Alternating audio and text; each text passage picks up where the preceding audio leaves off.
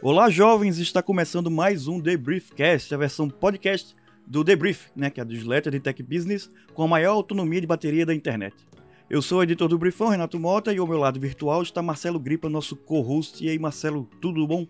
Tudo bem, como sempre, um prazer estar aqui com você, falando sobre assuntos tão interessantes quanto necessários. E o de hoje não é diferente. É, e no programa de hoje a gente vai falar sobre o potencial do Brasil em se tornar um dos maiores produtores de lítio né, do mundo, né? Esse, esse, material que é tão importante na fabricação de baterias, em especial baterias para veículos elétricos, né, que está crescendo bastante, e também né, os riscos envolvidos nessa, nessa empreitada. Né? Ainda tem a Hasbro oferecendo bonecos personalizados, né, a Uber sendo processada por 500 mulheres vítimas de assédio, é, o governo do Sri Lanka proibindo criptomoedas e o Spotify comprando o Hurdle, tudo isso depois da vinheta.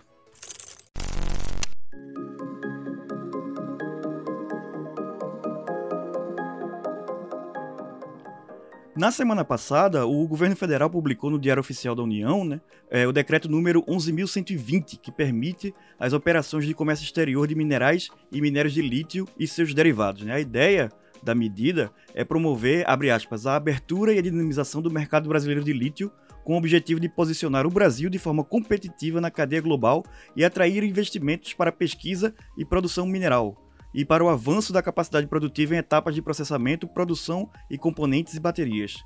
É, qual foi a principal mudança? Né? A regulamentação antiga classificava o lítio como de interesse nuclear, né? uma vez que o material é usado, mesmo que em pequeno volume, em reatores.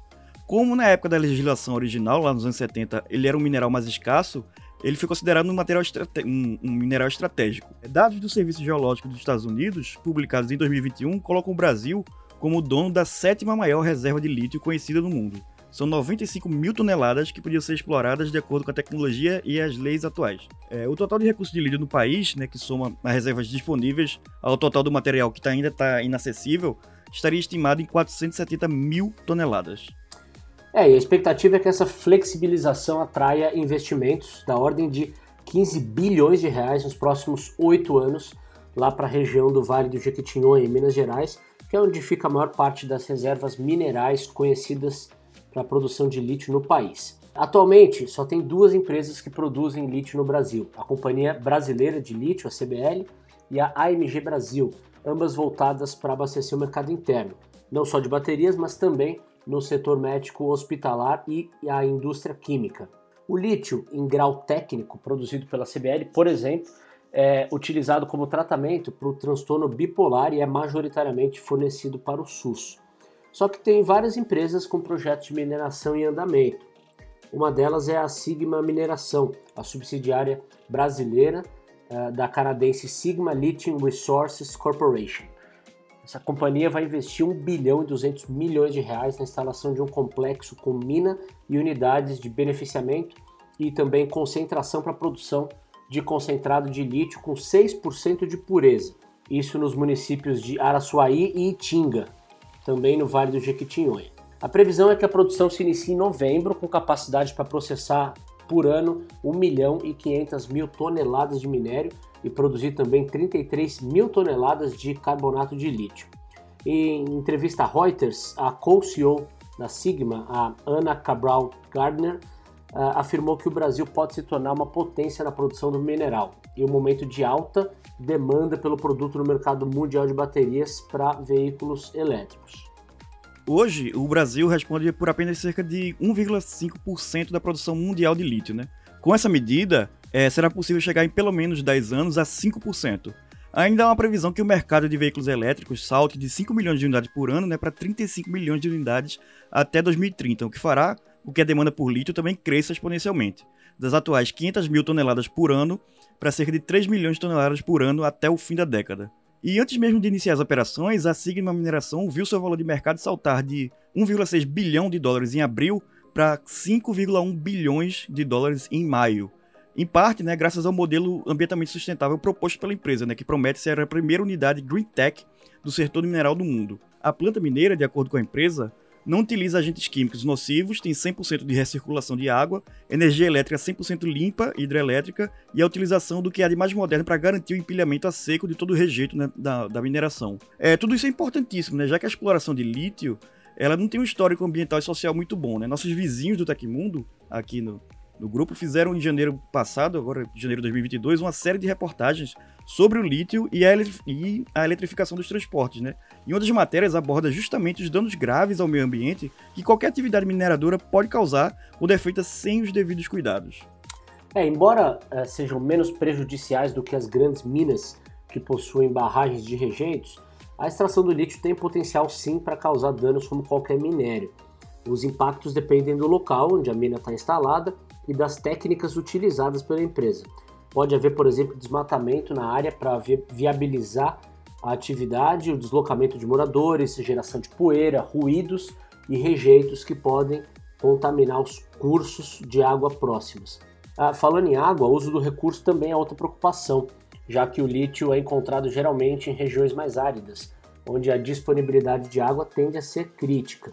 O processo de extração de lítio usa muita água, aproximadamente 500 mil galões por tonelada métrica de lítio. É uma quantidade absurda mesmo. Os ecologistas afirmam, por exemplo, que a mineração de lítio no Atacama chileno está reduzindo a água doce dos aquíferos da região. O Chile, para quem não sabe, é o segundo maior produtor mundial de lítio, só depois da Austrália. O país registrou uma produção de 16 mil toneladas no ano passado, concentrada apenas no Atacama. E essa carga toda aí é avaliada em 949 milhões de dólares, um aumento de 38% em relação a 2017. Para extrair o lítio, os mineiros bombeiam a salmoura até a superfície e deixam evaporar ao sol, resultando no carbonato de lítio, né, que pode ser transformado em lítio metálico. É, além da preocupação com o impacto que a extração da água salgada está causando no ecossistema local, né, incluindo é, denúncia de que algumas lagoas de água salgada, é, onde os flamingos circulam lá no, no Atacama, estão secando, é, moradores da região dizem que a empresa de mineração também está acessando reservas de água doce para limpar as máquinas e tubulações e para fabricar potássio, né, que é um produto derivado dessa mesma salmoura, que é utilizado também como fertilizante. É outro caso também que ficou famoso recentemente foi no Tibete, né, que é outra região produtora. É, milhares de peixes morreram nas águas do rio Lique com um vazamento de, é, de químico tóxico de uma mina de lítio que causou estragos no ecossistema local. Além disso, né, o transporte, a britagem e o processamento de rochas consomem muita energia, né, de forma geral, não só do lítio. O setor de mineração responde por 6% da demanda mundial de energia e 22% das emissões industriais globais.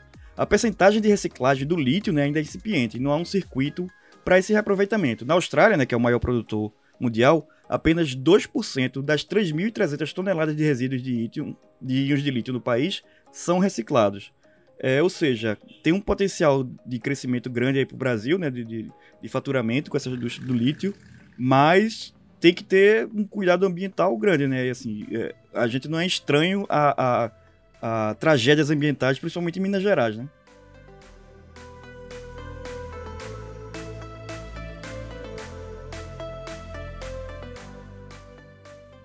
E agora nas notas, né, nas rapidinhas, né, a fabricante de brinquedos Hasbro e a empresa de impressoras 3D Formlabs anunciaram uma parceria para permitir que os clientes possam personalizar suas action figures com seus próprios rostos. É, a série Selfie inclui personagens da Marvel, da Disney, Star Wars, Ghostbusters, Power Ranger e G.I. Joe. Né? Usando o aplicativo Hasbro Pulse, os clientes vão poder escanear seus rostos, que serão convertidos em um modelo 3D e enviados para a Hasbro, que imprime, né, com parte de uma action figure personalizada ao valor de 60 dólares. Eu, particularmente, sou um colecionador de action figures, mas não acho que não gostaria de nenhuma com a minha cara, não. Prefiro as carinhas delas originais mesmo. Mas talvez um do, talvez um do Power Ranger. Acho, é, que, acho que combinaria mais, assim, que é mais, mais genericão, né? Nada contra a sua aparência, mas eu acho que eu concordo com você, viu? É, deixa, deixa a caretinha dos bonecos original mesmo e a minha aqui na minha cabeça.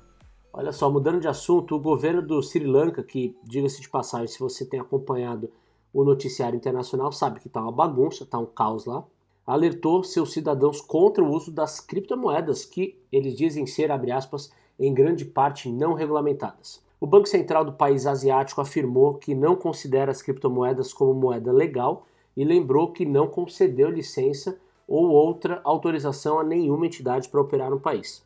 O banco disse que também não autorizou nenhuma oferta inicial de moedas ou operações de mineração e trocas de moedas virtuais no país. O alerta vem em um momento em que a crise paralisou a economia local. A nação asiática está com uma inflação recorde de 54,6% e a queda do valor da moeda local levou muitos uh, singaleses a investir nas criptomoedas. E a Uber, né, tá enfrentando uma crise séria de reputação essa semana, né? É, do debrief de terça a gente falou sobre as denúncias que 124 mil arquivos de e-mails e mensagens que foram obtidos pelo The Guardian revelaram como é que a companhia, né, abre aspas, des desrespeitou leis, enganou a polícia, explorou a violência contra os motoristas e pressionou secretamente governos durante sua expansão global agressiva. É, agora, a empresa está sendo processada por mais de 500 mulheres nos Estados Unidos que alegam ter sido agredidas por motoristas que usam a plataforma de carona. É, a ação ocorre quase duas semanas depois que a empresa divulgou né, seu segundo relatório de segurança e disse lá que esses casos de agressão sexual é, relatados na plataforma estavam caindo, né? Ou seja, é, não está uma semana fácil para o pessoal de PR lá do Uber. É, e como jornalistas a gente sabe como o pessoal deve estar tá pastando aí, porque é uma crise bem séria, né? Não, e também é, eles deviam estar tá meio preparados também, que a Uber nunca foi muito exemplo de, de conduta corporativa, não. Pois é. Bom, mudando de novo de assunto, o Spotify anunciou que comprou o Hardle, um dos muitos jogos de trivia temáticos que surgiram após o sucesso do Wordle. O Hardle é a primeira aquisição de games do Spotify e a empresa espera que ele desempenhe um papel duplo. Além de manter os nerds da música engajados, pode atuar como uma ferramenta de descoberta de novas canções. O jogo continua sendo um site independente por enquanto, onde os usuários devem adivinhar a música que está sendo tocada dentro de seis tentativas, como Wordle, com base primeiro nas notas. Quando a resposta for revelada no final, ela será então vinculada à música no Spotify. Anteriormente ela era vinculada ao SoundCloud. Mas você ainda joga no o, o Wordle ou jogos parecidos? Não, não jogo não. Na verdade não não tem esse passatempo. Mas você nunca não, não entrou nesse hype, não embarcou não, nesse, não, nesse trem do hype do não, não, embarquei, não. Esse eu perdi. Ah, não, eu, eu embarquei, a gente fez até um grupo no, no Discord, todo dia a gente colocava nosso placar, o pessoal ainda bota lá de vez em quando. Eu parei, mas tem um que eu gosto muito, que é o, o Framed, que ele te dá seis frames do filme, assim, e você tem que adivinhar qual é o filme. Né, com, com ah, o menor número de tentativas, esse é o único que eu ainda, que eu ainda jogo. Legal. E falando aí em filme, vamos para as indicações é, porque minha indicação é uma série, uma minissérie sobre um filme, na verdade, sobre um making-off de um filme. A minissérie The Offer, que tá lá na Paramount Plus, né, que é um, um stream que pouca gente assina, mas tem umas coisas bem legais lá, é, apresenta os bastidores por trás da produção do Poderoso Chefão, né, do primeiro filme do Poderoso Chefão aí do Francis Ford Coppola, com, com Marlon Brando aí, com o Alpatino, com o roteiro do Mario Puzo, que é autor do livro e tal. E quem curte cinema, de repente que é um pouco mais interessado e curte particularmente o Poderoso Chefão, é, já conhece um pouco da história da produção que foi bem conturbada, foi bem confusa. É, o estúdio não dava nada pelo Coppola, ele teve que insistir em muita coisa, ele teve que insistir no Marlon Brando, ele teve que insistir no Alpatino. É, enfim, teve confusão envolvendo a máfia e tal, a máfia dos Estados, italiana dos Estados Unidos, não, não queria que o filme saísse. Foi, foi um rolo imenso, né, que resultou em um dos melhores filmes já foram feitos aí até hoje. E quem quiser conhecer um pouquinho dessa história, a trama né, é centrada no produtor, no uh, Howard Hurd, que é interpretado pelo Miles Teller aí, quem, quem Miles Teller, quem tá empolgado aí com o Top Gun Maverick, né, conhece já o rapaz. E tem 10 episódios que foram lançados semanalmente lá no Paramount Plus, mas como já a série foi lançada acho que em abril, é, já tá completinha lá. Ela foi criada e escrita pelo Michael Tolkien, né, que é do Escape Danny Moore, e o, o showrunner é, o, é Nick Toscano, né, que é mesmo de Hunters também, que é uma série bem legal. E fica aí a recomendação, quem gosta de cinema, quem é cinéfilo. É, quem gosta de, de coisas dos anos 70, assim, o filme é bem... O, o figurino, o, o, cenário é muito, muito bem feito, assim, é, é muito, muito legal, muito boa. Recomendadíssimo, The Offer, lá na Paramount Plus. Excelente dica, vou anotar mais uma aqui. Bom, vamos lá. A minha dica é uma série na Amazon Prime Video, produção original inclusive, que se chama Boundless, que em português ela está sendo traduzido como Sem Limites na plataforma da Amazon.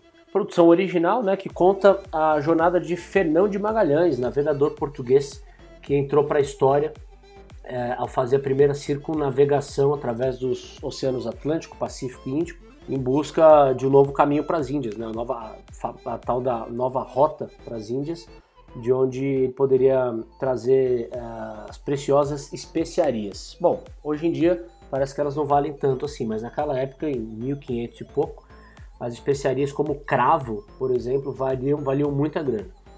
E olha que essa viagem não foi nada fácil não, viu? Imagine você passar nada menos do que três anos em alto mar é, nessa expedição e ainda ser acusado de traidor porque o rei não deu bola pro seu plano. Não é num navio de cruzeiro não, é, é num, num, barco antigão, assim, um navio bem precário. Essa é a série que é com, com o Rodrigo Santoro também, né? Pois é, é isso que eu ia falar. O mais legal é que o Fernando de Magalhães é interpretado pelo Rodrigo Santoro, que manda muito bem na série. Eu gostei bastante da atuação dele. E além dele, tem o, o, a presença marcante também do Álvaro Morte, que é o professor da La Casa de Papel. Então são dois baita atores, estão contracenando muito bem. E o Rodrigo Santoro, inclusive, com, com, com, com sotaque de português de Portugal e ainda, ainda falando um pouco de espanhol na série, bem legal. Excelente, eu já estava muito afim de ver essa série, com seu aval. Agora eu vou passar lá na frente da, da fila. Espero não te decepcionar. Das coisas pra assistir. Não, mas eu, eu, eu, viajei muito já nas fotos, assim, já no trailer. É, já, fotografia é muito bonita, trilha, os efeitos especiais. Você realmente se sente e, e, maquiagem, assim, muito bem feita. Excelente, excelente. E a última recomendação, que é a mesma de sempre, assine a newsletter do Debrief. Você não assina, você escuta esse podcast e não assina a newsletter, você está fazendo errado. Vá lá em www.debrief.com debrief.br. A gente também tá no Instagram e no Twitter, no arroba debriefoficial. E feedbacks e comentários você pode mandar sempre para o newsletter arroba debrief.com.br. Valeu, Marcelo. Obrigado pela companhia em mais uma semana. Valeu. Semana que vem estamos aqui de novo.